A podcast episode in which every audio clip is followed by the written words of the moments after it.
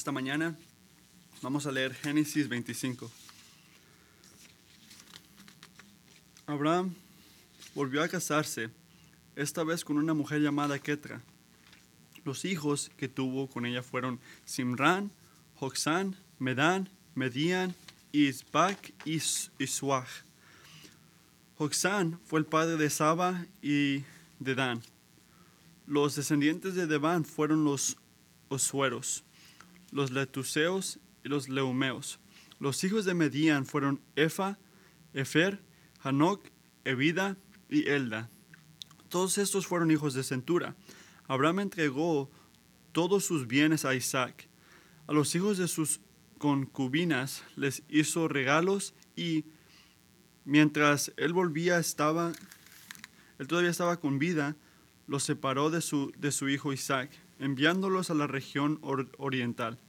Abraham vivió 175 años y murió en buena, en buena vejez. Luego de, deber, luego de haber vivido muchos años y fue, y fue a reunirse con sus antepasados.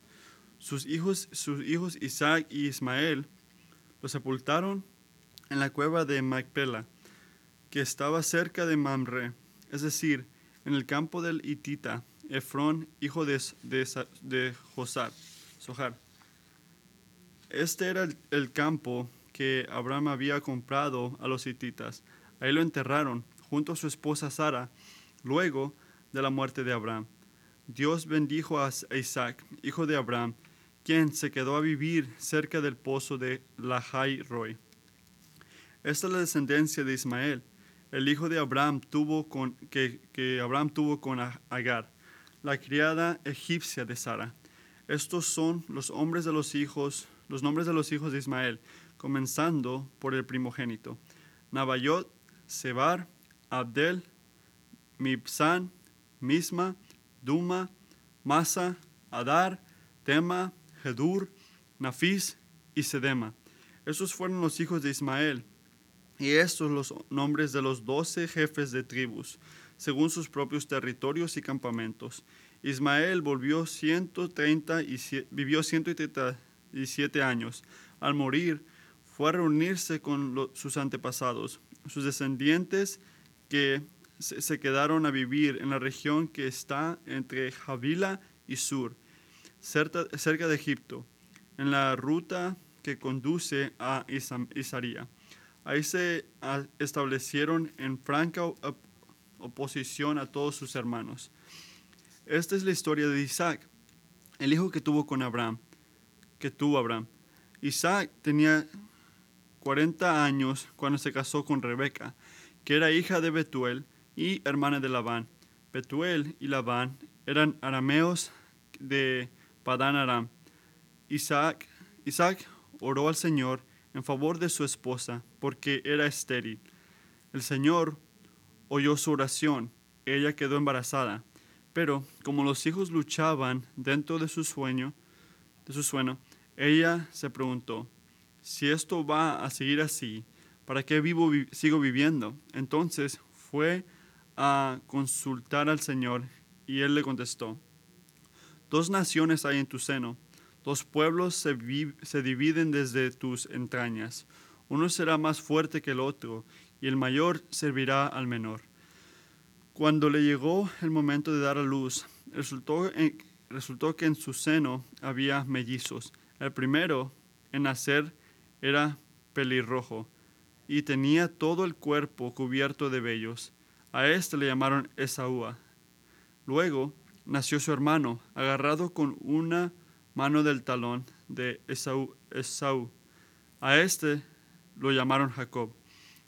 Cuando nacieron los mellizos, Isaí tenía 60 años. Los niños ah, crecieron. Esaú era un hombre de campo y se convirtió a un excelente cazador, mientras que Jacob era un hombre tranquilo que preferiría quedarse en el campamento. Isaí quería que más que, que quería más a Esaú, porque le gustaba comer de lo que él cazaba, pero Rebeca quería más a Jacob. Un día, cuando Jacob estaba preparando un, un quiso, Esaú llegó agotado del campo y le dijo, dame de comer de ese quiso rojizo. porque estoy muy cansado. Véndeme primero tus derechos de hijo mayor, le respondió Jacob. Me estoy muriendo de hambre, contestó Esaú. Así que, ¿de qué me sirve los derechos de primogénito? Véndeme entonces los derechos bajo juramento, insistió Jacob. Esaú se, lo juró. Y fue así como le vendió Jacob sus derechos de primogénito. Jacob, por su parte, le dio a Esaú a pan y quiso de lenteja. Luego de comer y beber, Esaú se levantó y se fue. De esta manera, menospreció sus derechos de hijo mayor.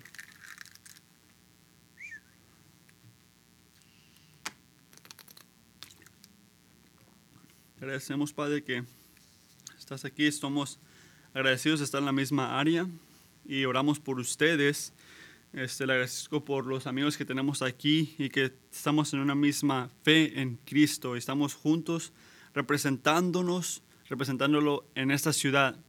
Estoy muy agradecido por que me dejaron estar aquí. Es una alegría alabar con ustedes, poder alabar a nuestro Señor Jesucristo juntos. Y este, quiero orar otra vez. Así que, por favor, oren conmigo. Padre, te agradezco por la misericordia. Somos pecadores desesperados y nos separamos de ti, somos débiles. No hemos vivido como deberemos de vivir, aunque ya hemos visto la gracia y te pido que me perdones y que te pido que le ayudes a mis hermanos y hermanas ahora mientras miramos tu palabra. Espíritu, enséñanos enfócanos en Cristo. Enséñanos la grandeza de la persona que nos amó y murió por nosotros, nos dio vida y se levantó de la muerte y ahora Cristo, tú estás representándonos, así que por favor ayúdanos, enséñanos, dirígenos, haznos humildes en nuestro pecado para poder ver tu grandeza, para poder vivir para ti, podemos seguir de ti y juntos nuestras dos congregaciones pueden enseñar la gracia de Cristo. Así que eso empieza al poder ver lo que tú estás haciendo. Este, enséñanos esto ahorita mientras regresamos a tu palabra. Amén. Este, por favor, sigue lo que estamos haciendo en Génesis. Hay que mirar a Génesis 25 juntos. Vamos, hay mucho aquí, hay mucho versículo y hay gente que son este, fuertes al leer las palabras, así que muchas gracias por esto. Matthew, gracias por dejarnos brincar aquí. Ah, y prediqué esto el año pasado, así que es una alegría hacer esto ahorita y traértelo a ustedes, pero vea la Biblia en tu teléfono, lo que sea, para que puedas seguir con nosotros. Porque la verdad que vemos en este texto sobre nuestro Dios es tan fuerte, tan firme para nuestra vida espiritual, porque cuando caminamos en este mundo, lo ves enfrente, en todos lugares, que nuestro mundo está quebrado. En las noticias, en todos lugares, podemos ver cosas en nuestros países que es un punto que se repita una, repite una y otra vez que nuestro mundo está quebrado. Yo estoy intentando sacar el horror de mi mente, dijo un peramérico. Fue uno de la gente que respondió a esa esos este, disparos en la, escuela de Texas el año pasado. Dice, no puedes ver, no puedes parar de ver lo que ya viste. Hay cosas malas en este mundo, dice él. Sí, hay cosas malas en este mundo, cosas malignas y en la frecuencia de disparos, de ataques terroristas, este, las divisiones que vimos en nuestra, nuestro propio país. Tienes que preguntarte esas cosas malas. No nada más están aquí, pero piensas, están aumentando. Y hay que decir que lo ignoras, no ves las noticias, no sigues lo que está pasando allá afuera. Las noticias en nuestra propia vida dicen suficiente de esta historia. Somos nosotros mismos quebrados y quebrándonos más y más. Y no lo digo la cosa que ponemos en las redes sociales, porque en las redes sociales ponemos todas las cosas bonitas que podemos pensar. Miren todos, no dicen ustedes, mi pelo se está cayendo, no dicen eso, no comparten eso. Ahora aumenté 10 libras, no aumentan eso, no, no se ve eso en las redes sociales. Le grité a mis hijos otra vez, no se ve en las redes sociales. De repente, aunque estás batallando con tu vida, dificultades de relaciones, de repente estás envejeciendo o batallas espirituales, el pecado, siendo cobardes al hablar de Dios o cosas más difíciles, este, cosas permanentes, gente que murió o cáncer, este, fallas morales firmes, este, relaciones falladas también. Presencias en esas, de estas cosas en nuestras vidas son difíciles a nuestra fe, a mantenernos firmes, así que nos ponemos débiles. Pero sabemos esto, que nuestro Dios es bueno. La cruz, Cristo, el sacrificio de Cristo en nuestro lugar, enseña que sobre cualquier pregunta, y sabemos esto, ya cantamos esto, este, aunque es verdad, este, batallamos en este mundo por, y nos preguntamos, ¿por qué? ¿Por qué Dios? ¿Por qué yo? ¿Por qué esto? ¿Por qué ahorita? ¿Este es tu plan, Dios? O de repente has de decir, ¿cuál es tu plan? Has visto en Génesis su plan que se está cumpliendo. Y vamos a ver esto otra vez en Génesis 25, donde miramos que alguien pregunta esto, ¿por qué? ¿Por qué? regresándole a Dios, ¿por qué? Y parece que la escritura contesta esto. Y en corto es esto, la respuesta es, Dios tiene un plan. Dios tiene una promesa. Dios tiene un plan que lo cumple Él. La determinación de Dios de trabajar por gracia garantiza que todos sus planes se cumplirán. Deja que su imparable fortaleza te lleve a obedecer. Y podemos ver en Romanos 8:28, y ahora bien sabemos que Dios dispone todas las cosas para el bien de quienes lo aman, los que han sido llamados de acuerdo a su propósito. Pero noten esto, la manera de ese propósito va a haber batalla, va a haber sufrimiento, en particularmente, nuestras, nuestra, nuestro moral se va a quebrar ahí también. Y somos responsables por eso. Y está encapsulado en la historia, en, en el propósito de Dios. Pero ¿qué está haciendo Dios mientras hace su voluntad? Mientras cumple sus promesas aquí en Génesis. ¿Qué entendemos de Dios? Está poniendo su carácter aquí. ¿Qué nos está enseñando? Que es un Dios de gracia. Es un Dios de misericordia. Está enseñando su carácter y miramos que es un Dios misericordioso y que nos da mucha gracia. Y es una es entender que tenemos un Dios que nos lleva a la obediencia. Si nos unimos a Él a la gracia, nos va a llevar a obedecerlo más porque es por gracia mientras alineamos nuestra voluntad con la de Él, sus verdades van a llegarnos más al corazón. Y vamos a sentirlo cuando fallamos, porque es verdad, somos quebrados, vamos a fallar. Así que el enfoque grande, vamos a ver este texto, la determinación de Dios de trabajar por gracia, de tener su plan cumplido por gracia, su determinación que asegura que todos sus planes y sus promesas se van a cumplir porque está en Él, no está en nosotros, está en Él esa responsabilidad. No es un, es, es, gracia y es regalo esto. Así que en eso en mente, deja que su voluntad te dé fortaleza a ti. Repito, la determinación de Dios de trabajar por gracia garantizada que todos sus planes se cumplirán. Deja que su imparable fortaleza te lleve a obedecer y te dé esperanza cuando falles vamos a ver que Dios cumple su voluntad por gente obediente. El punto número uno, Dios hace su voluntad a través de siervos fieles. Miren eso de versículo 1 a 18. Dios hace su voluntad a través de siervos fieles. Vemos esto en la escritura que habla de el final de la vida de Abraham.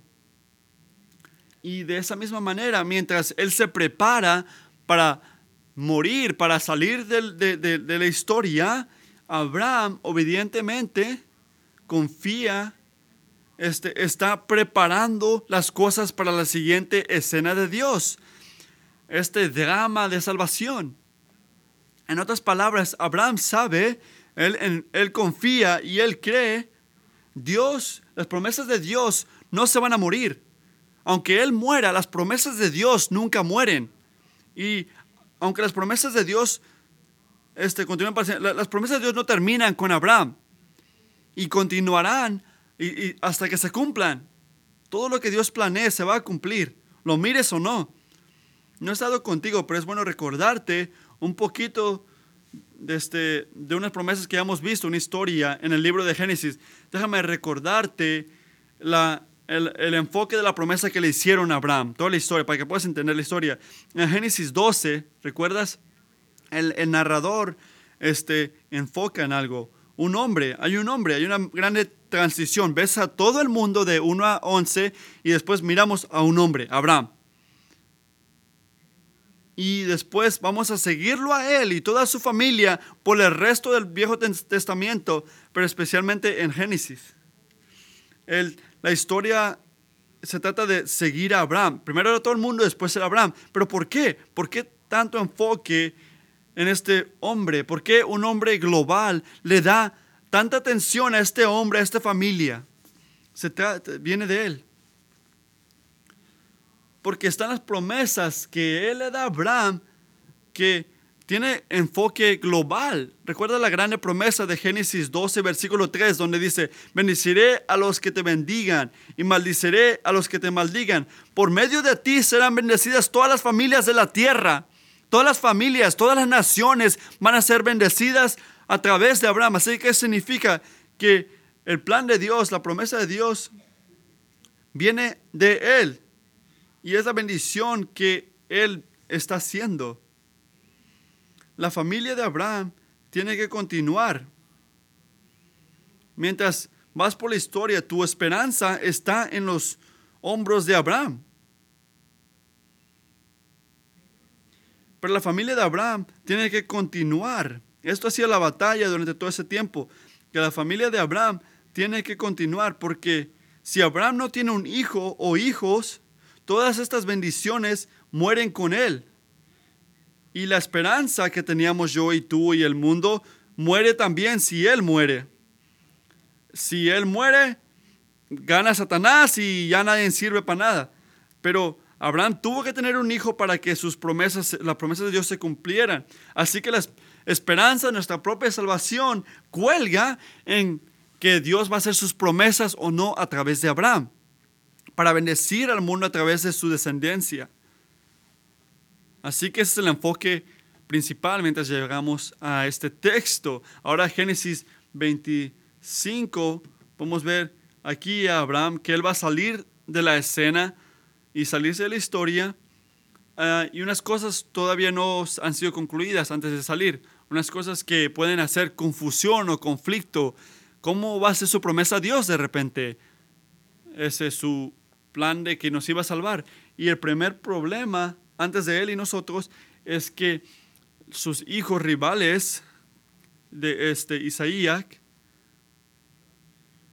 y confío que tú confías, que has escuchado antes la cosa con Hagar, la sirviente de, de Sara, el hijo de Ismael que tuvieron. Y, y esto estuvo mal porque hizo mal al al tener hijo con la criada. E Ismael no era esa persona. Porque habían salido de la voluntad de Dios, de la promesa de Dios, al intentar hacerlo a su propia manera, hacer la bendición a través de sus propias fuerzas, no confiando en el Señor en ese tiempo. Así que hay este hijo rival ahora en Ismael. De repente ni notaste que Abraham agarró otra esposa llamada Catora, aunque tenía menos estatua, pero ella tenía hijos también. Ah, el versículo 1 dice, Abraham volvió a casarse, esta vez con una mujer llamada uh, Ketura. Y no sabemos de dónde viene, no sabemos nada de ella, nada más de repente sale la historia, la historia. Y no sabemos ni cuándo se casaron, pero aparece que Abraham se casó con ella cuando Sara todavía estaba viva. De repente, antes de dormir de Hagar. Uno nunca sabe, no sabemos eso. Pero de todas maneras, esta historia hace una tensión, una tensión como la que vimos antes. Vemos que Ismael nació, este hijo rival, a través de Hagar. Estos hijos también este, dicen controversia de quién va a ser el heredero de esta promesa de esa promesa, de esa fortuna de Abraham. ¿Quién es el heredero? Cualquier pregunta está en la mente de uno. Abraham estaba listo para quebrar cualquier tipo de controversia. Miren el versículo número 15, 5, 5. Abraham entregó todos sus bienes a Isaac, porque era el de la promesa, no vino de, del milagro de Dios. Isaac es el heredero de todo lo de Abraham, de su relación con Dios, esta bendición con Dios, este favor de Dios que continuará las naciones. Todo le pasa a Isaac. Y luego continúa Abraham de sacar a cualquier otro hijo del camino. Versículo número 6. A los hijos de sus concubinas les hizo regalos. Y mientras él todavía estaba con vida, los separó de su hijo Isaac, los mandó a, los, a las regiones orientales, los separó. Así que les da regalos para que mientras se vayan de la casa caigan en sus pies todavía, pero tenían que irse de la casa, tenían que irse de la tierra de la promesa, no van a estar en rivalidad con Isaac, que él es el heredero de Dios ahora, dado la promesa que le habían dado Abraham no van a vivir con él. Lo hizo claro Abraham de qué iba a ocurrir de ahí en adelante por la voluntad de Dios. Así que esa tierra le va a Isaac, que está solo, heredero de Abraham y de las promesas de Dios. Esto es lo importante de aquí. Abraham le está dando todos, está poniendo todos sus huevos en la canasta de Dios está confiando a Dios en su palabra y él sabe y él confía que el Señor va a cumplir cada parte de su promesa. No lo ha hecho de aquí, desde ahorita, él lo ha visto, lo ha visto una y otra vez, este, cómo hace la voluntad de, su voluntad de Dios. Y muchos dirían, ¿por qué no deja a Abraham más hijos con Isaac? para que pueda, hay que decir que de repente muera Isaac. ¿Qué va a pasar ahí? No, Abraham confía porque ha visto la fieldad de Dios de que Isaac va a ser el heredero porque ya dijo Dios que iba a hacer eso basado en el milagro. Así que alinea su vida en cada aspecto, aunque sabía que iba a morir, él estaba juzgando que era verdad y que no era basado en la promesa de Dios. Él, era un obediente un siervo fiel que se era sumiso a la voluntad de Dios, al plan de Dios. Y me hice esta pregunta, te lo voy a hacer a ti. ¿Qué plan y qué...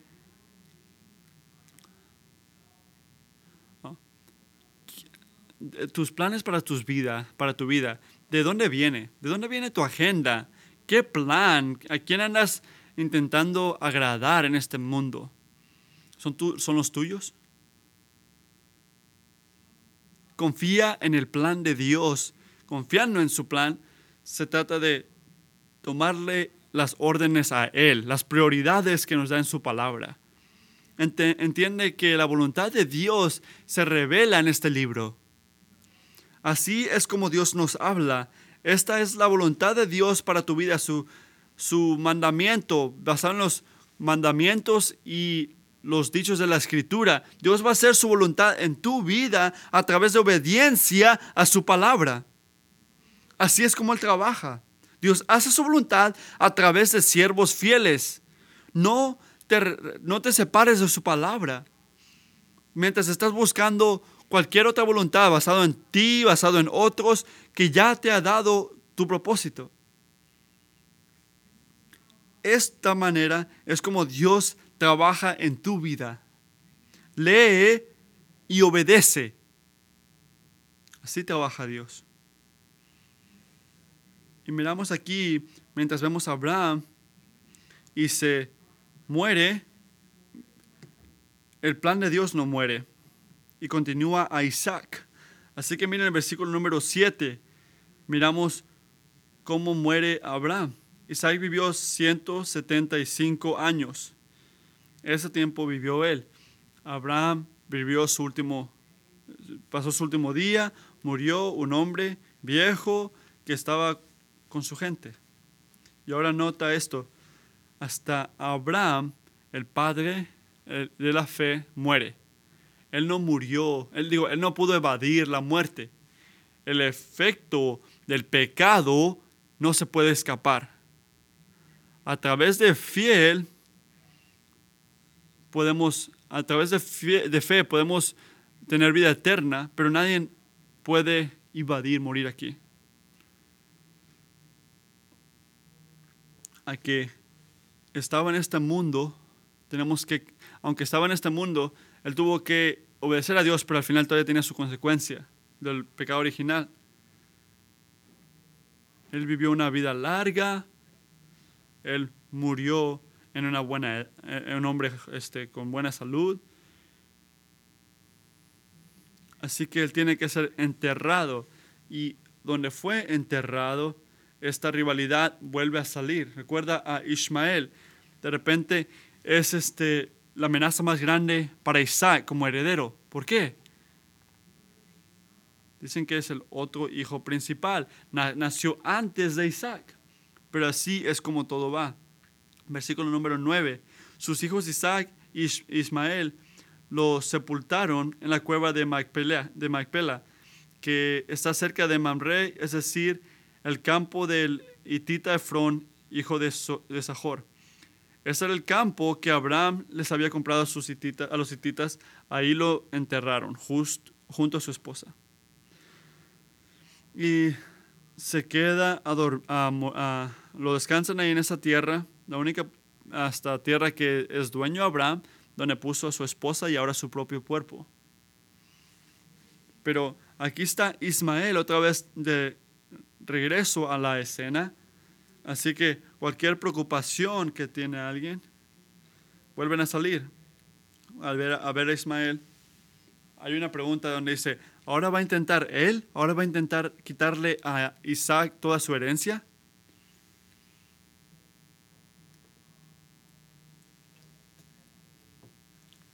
El texto fue muy claro al decir que Isaac va a ser el heredero. Después de la muerte, después de la muerte de, Isaac, de Abraham, Dios bendijo a Isaac. Las promesas continúan y siguen en la misma línea prometida, no la línea que quiso hacer el humano. En la misma manera que Abraham fue favorado por Dios, las mismas promesas, lo mismo vemos en la vida de Isaac. Leemos a Abraham que fue bendecido.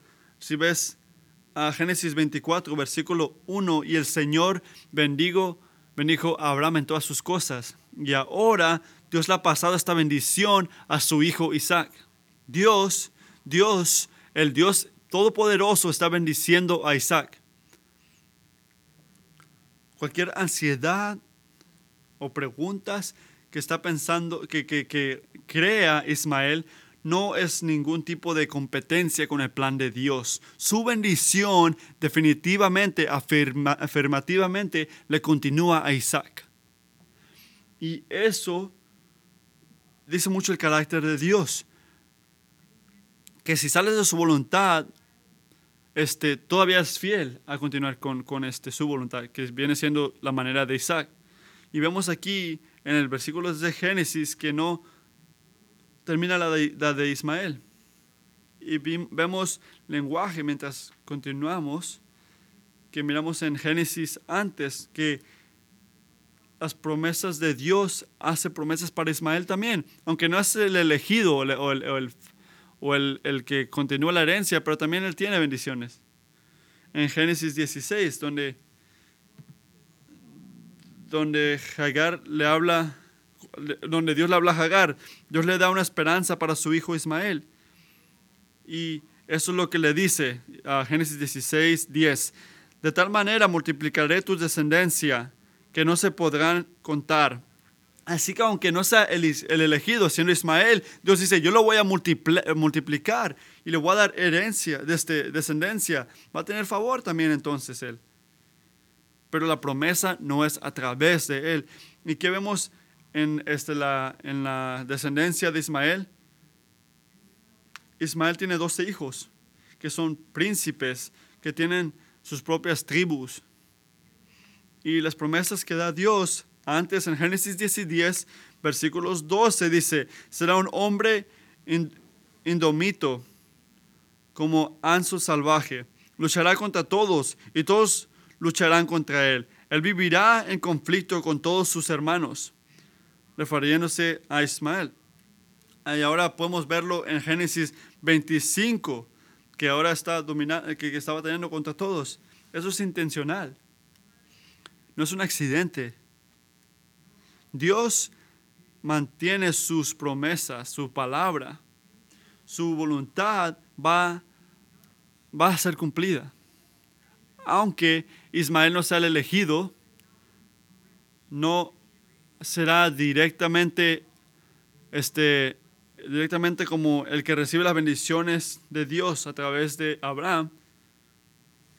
Pero Dios también le hizo promesas a Ismael también. Y aunque sus promesas no eran lo mismo, pero se cumplen, se cumplieron. Cada palabra se cumplió.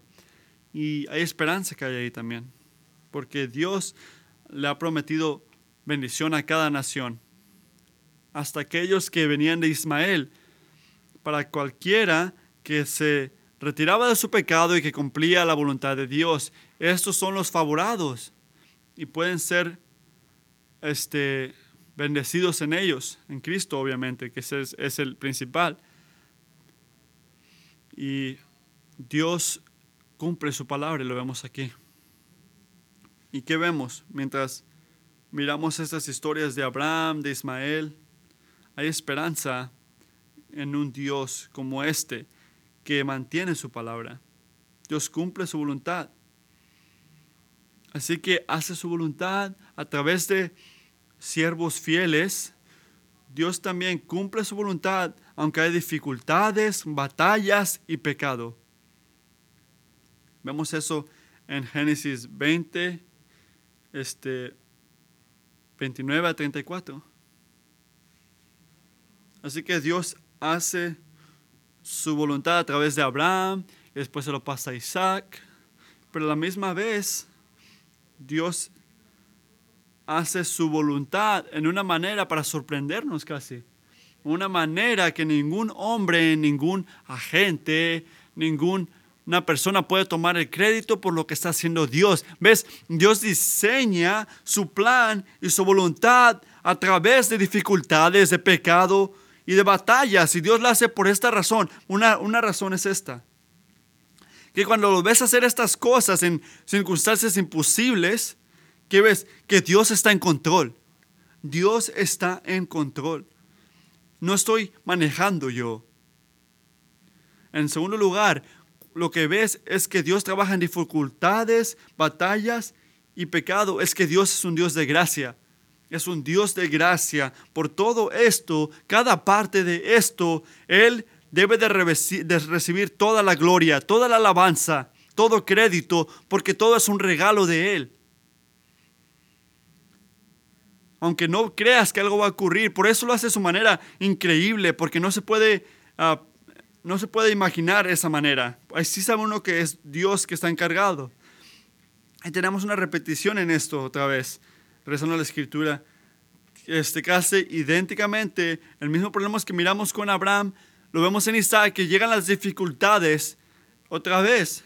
Y no es accidente, es una manera que uno sabe que está encargado Dios.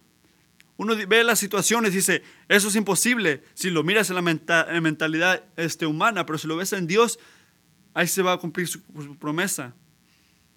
Hay mujeres que no pueden tener hijos, pero Dios hace milagros, como vemos con Sara, como vemos ahora con Rebeca. Y aprendes a confiar en Dios, porque si no hay un hijo, la promesa muere, ¿verdad? Y ahora la descendencia tiene que venir de Isaac, pero la esposa de Isaac, Rebeca, no puede tener hijos.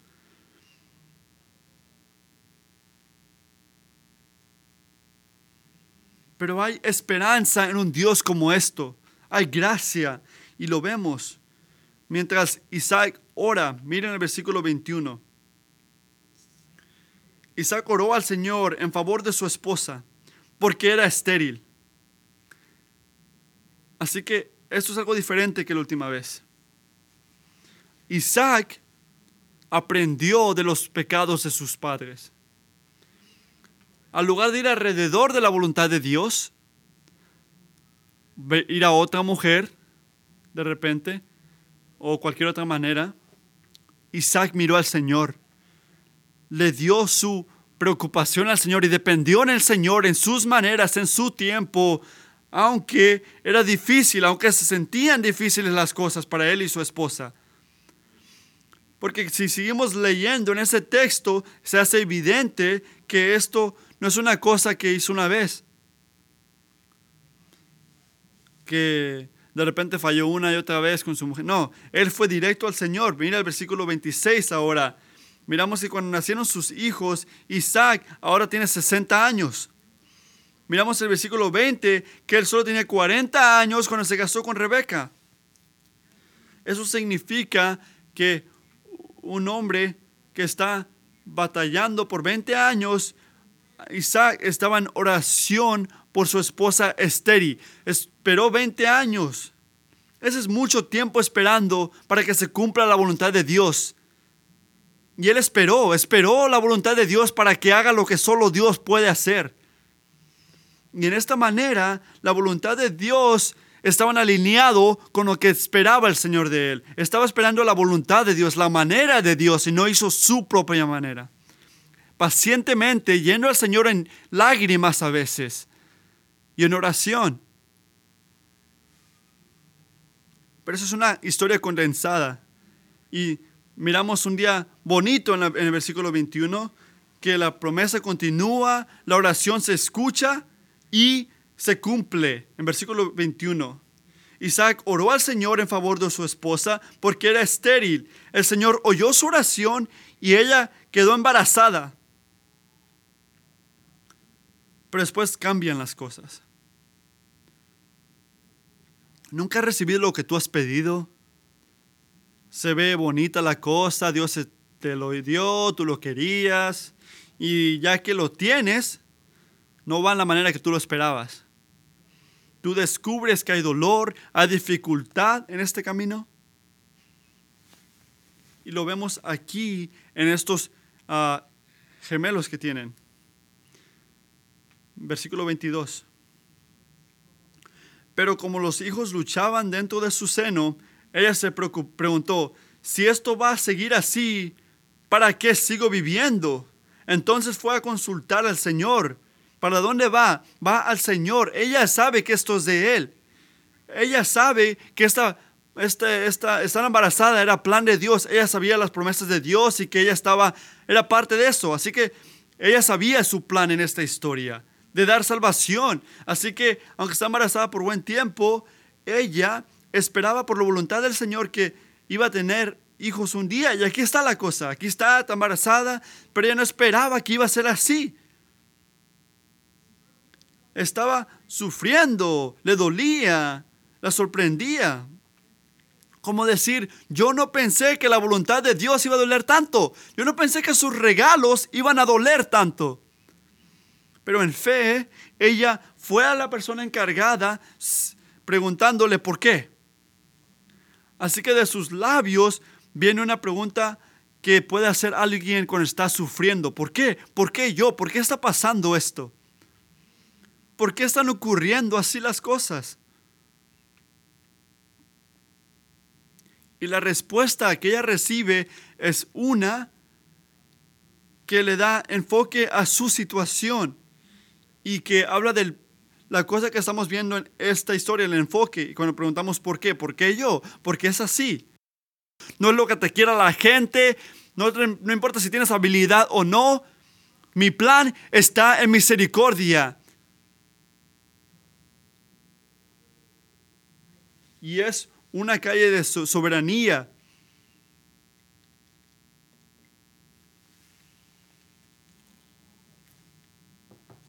Porque lo que enseña en las vidas de estos jóvenes, aunque están batallando, es el plan de Dios. Un plan perfecto que aunque hay batallas y sufrimientos, un plan perfecto que vemos aquí en Jacob, que habla de los pecados y las intenciones de la gente prometida. Un plan perfecto que no se agarra de que los jugadores o los actores van a hacer bien o no, o van a, van a hacer un buen partido o no, pero es un plan perfecto que está alto porque es de nuestro Dios, es un Dios de gracia. Para empezar, y la misma manera que Dios le dijo a sus hermanos que están el uno contra el otro, divididos y son diferentes en actitud, en carácter y en todo, pero vemos que nacen y están divididos desde el principio. Uno es uno tiene muchos vellos, el otro no. Y el otro lleva contra el otro agarrándole el talón. Y después nacen y crecen y hay diferencias que son más claras. Mira el versículo 27. Los hijos crecieron. Esau era un hombre de campo y se convirtió en un excelente cazador, mientras que Jacob era un hombre tranquilo que prefería quedarse en la casa de campamento. Vemos que Isaac era un hombre de hombres, como este un hombre que agarraba carne, iba, tenía su tocona de repente, tenía barba, este, que tenía su pistola, todo. Imagínate, ese tipo de hombre. Y Jacob era un hombre de mami que se la pasaba en la cocina. Y de repente ahí fui muy lejos, pero esa es el, como la, la, separación de los dos. O es, este, es lo que vemos aquí, que son muy diferentes, son lo contrario del uno al otro. Y también descubrimos que aunque hay, hay división y conflicto, Dios está haciendo su promesa, tiene su plan aunque hay división. Y es capaz de hacerlo aunque los pecados se meten en el camino. Porque aunque vemos este último episodio en Génesis 25, versículo 29, que entra, vemos que cada hijo está en su, en su querer y, y, lo que quieren hacer, pero el plan de Dios continúa. Y un día, cuando Jacob estaba preparando un quiso, Esaú llegó agotado del campo y le dijo, dame de comer de ese quiso ah, rojizo, porque estoy muy cansado. Así que no agarró nada cuando salió y tuvo hambre cuando regresó a casa, así que le pide de comer a, Jacob. Pero Jacob le dice algo, mira el versículo 31, véndeme primero tus derechos de hijo mayor ahora lo quiero. Y luego le dice, véndeme entonces los derechos, júramelo. Esto no es algo, no, no, no, no, no, dice, ¿recuerda lo que dijo Dios? No, Él quiere hacer las cosas a su manera, igual que su abuelo. Eso le pide comida, algo normal. Pero al cambiar, Jacob le pide a su, este, la herencia. Jacob le tomó a su mano y lo hizo de una manera que no lo hizo como con buena intención. No, se, se, se como que como que hizo que su hermano no tenga otra opción. No lo hizo de buena intención. No escuchó a Dios, no le oró a Dios, no le importó de repente la, la, promesa de Dios. Él lo que le importaba era la herencia de su padre. Y aunque vemos esto que ocurre, la promesa de Dios se está cumpliendo. La profecía que el mayor va a servir al menor, lo podemos empezar a ver ahora. Aunque sea injusto. Pero ¿de qué se trata esto? ¿Por qué ocurren así las cosas? De una manera, vemos que no hace nada de, de hablar del carácter de Jacob. Y si continúas en Génesis, no es lo más virtuoso que te puedas imaginar. Es egoísta, no tiene compasión, es manipulador, así es él. Pero aunque es así, Dios está obrando para hacer su voluntad. Pero ¿cómo es así? ¿Cómo puede ser? ¿Por qué ocurren así las cosas? ¿Y por qué de esta manera? ¿Por qué nuestro Dios le hace una manera de sorpresa? Porque ahí solo se puede explicar diciendo que es el plan de Dios y puede ser una manera que es su manera. ¿Y sabes qué define su manera? Gracia, es un regalo. Es la única esperanza que vemos aquí. Así trabaja Dios, así trabaja Dios, que Él, trae, él cumple toda su voluntad Dios cumple su voluntad por su gracia. Sin favor, de repente uno pensaría. Y si miramos al, a Pablo hablar de esto, vayan conmigo a Romanos 9. Estamos en Génesis, vamos a, Romanos 9. Va a leer Romanos 9, 10 a 16. Y Pablo se refiere o habla de lo que acabamos de ver en Génesis. Pablo está hablando sobre cómo deberemos de pensar en el amor de Dios, lo, que escoge Dios y cómo deja que su gente sea de Él y cómo van a recibir sus promesas, por qué y cómo lo hace a su manera. Hay que empezar en el versículo 10. No solo eso, también sucedió que los hijos de Rebeca tuvieron un mismo padre, que fue nuestro antepasado Isaac. Sin embargo, antes de que, antes de que los mellizos nacieran o hicieran algo bueno o malo, y para confirmar el propósito de la elección de, la vida, elección dividida, divina, no en base a las obras, sino llamado de Dios, se le dijo a ella, el mayor servirá al menor. Y así está escrito, ame a Jacob, pero aborrecía a su. ¿Qué concluiríamos? ¿Acaso es Dios injusto? De ninguna manera. es un hecho que a Moisés le dijo, tendré clemencia, ah, clemencia de quien yo quiera tenerle y seré compasivo con quien yo quiera hacerlo. Por lo tanto, la elección no depende de los deseos ni del esfuerzo humano, sino de misericordia de Dios. Pero ¿por qué trabaja así el plan de Dios? ¿En qué base que Dios escogió, escogió a Jacob sobre Isaú?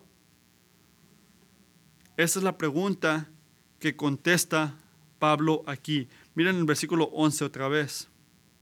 Sin embargo, antes de que los mellizos nacieran o hicieran algo bueno o malo, y para confirmar el propósito de la elección divina, no en base de las obras, sino el llamado de Dios.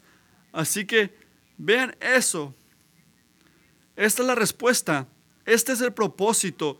¿Por qué haces lo que haces, oh Dios? ¿Por qué? ¿Qué estás pensando aquí? ¿Qué dice?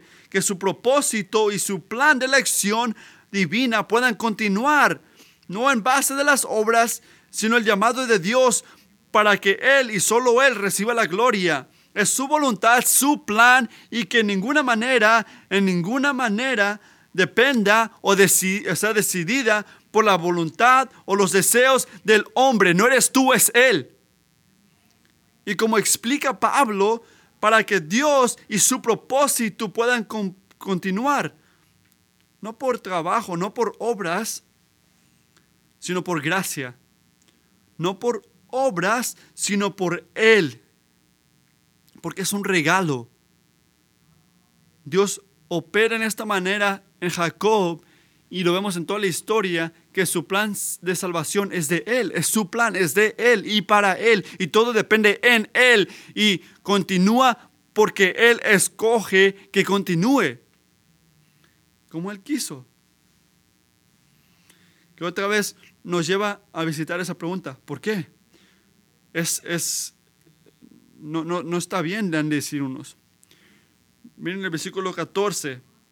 ¿Qué concluiremos? ¿Acaso es injusto Dios? De ninguna manera. Es un hecho que a Moisés le dijo. De ninguna manera dice esto. Todos pensamos, ¿cómo, cómo, está bien que, que, van a escoger a uno sobre el otro cuando ninguno de ellos ha hecho nada? Diría uno, no nada inmoral, nada los ha separado de, pero ¿por qué escoge a este y a este no? ¿Cómo de que no es injusticia? Dirían algunos. Mira el versículo 15. Es un hecho que a Moisés le dijo, tendré clemencia de quien yo quiera tenerla y seré compasivo con quien yo quiera hacerlo.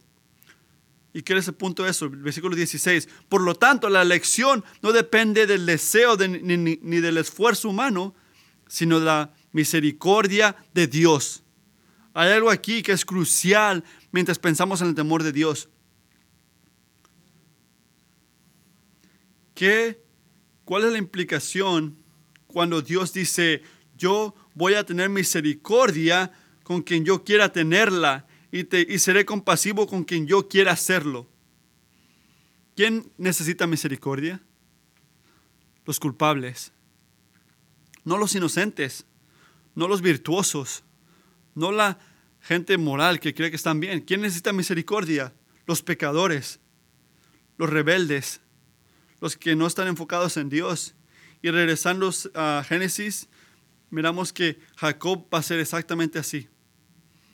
Para recibir la misericordia de Dios, para recibir, su favor, es recibir su compasión.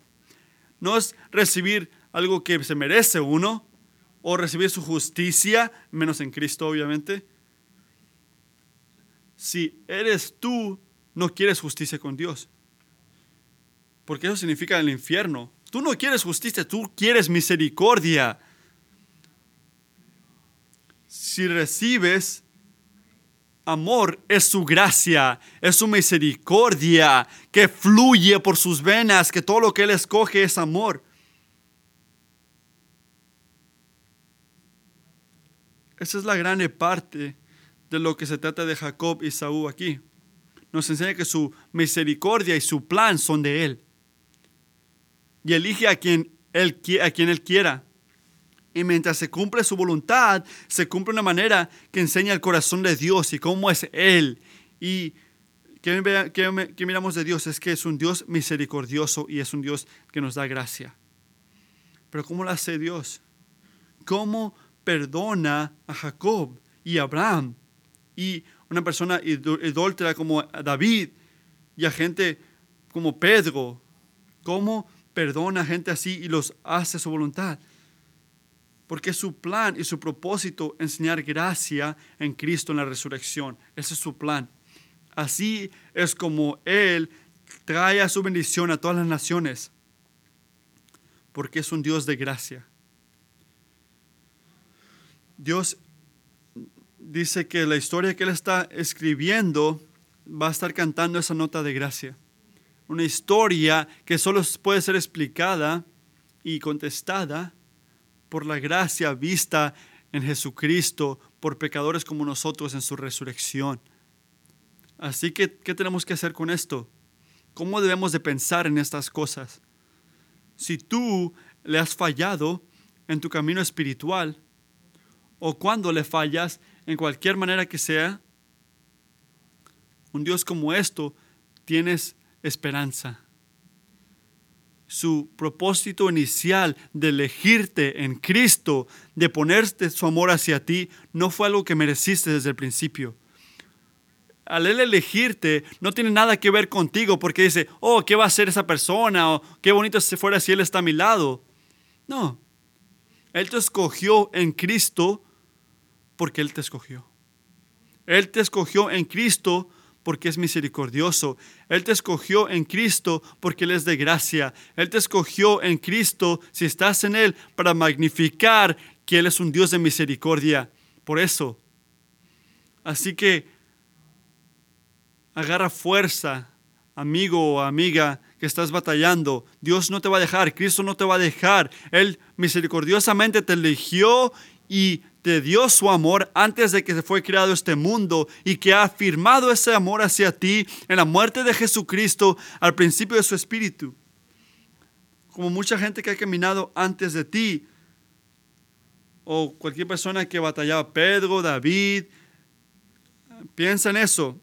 Recuerda esas promesas. Él te las ha hecho en el Evangelio, que Él es de gracia y le da gracia a los pecadores. Y esa es la verdad que nos ha enseñado una y otra vez en su escritura. Hermana que estás batallando, hermano que estás perdido, levanta tu cabeza, confesa tus pecados, porque en Dios tienes salvación. Camina en obediencia. En Dios puedes caminar en obediencia.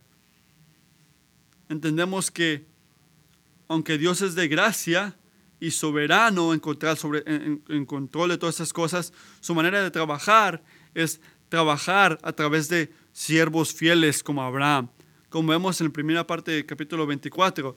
Así que su gracia no es excusa para ser, uh, los mexicanos decimos huevón, este, te debe dar fuerzas para ser obediente. No debes de cruzarte las manos y quedarte ahí. ¿Cuál es una parte de tu vida que ves mucha desobediencia, de fallas, enfoques falsos, prioridades falsas, malas?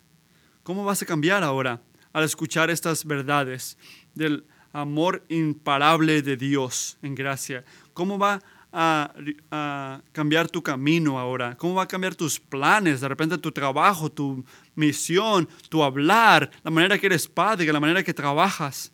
¿Cómo vas a cambiar al escuchar esas verdades? ¿Cómo vas a alinear tu vida a hacer la voluntad de Dios y ser obediente? Porque Él es un Dios de gracia, trabajando en ti. Juntos hay que crecer en esto, hay que orar. Padre, te pedimos misericordia y estamos alegres de que tú eres un Dios de gracia. No tenemos esperanza en nosotros mismos, tenemos nuestras fuerzas en ti, Padre, al saber que tú eres un Dios de gracia. No lo hemos merecido, no hemos caminado en nuestro propio poder y venimos a ti porque tú eres Dios. Así que gracias por ser misericordioso, porque nos das gracia y porque te quieres magnificar te pido por mis hermanos que ayúdanos a caminar en obediencia. Cambia nuestros corazones, nuestros deseos. Este, derrite los corazones duros, Padre, para que podamos caminar en fe. En Cristo lo podemos hacer todo, que Él reciba toda la gloria. En esto lo digo. En nombre de Cristo Jesús, amén. Hay que agradecer a Rick.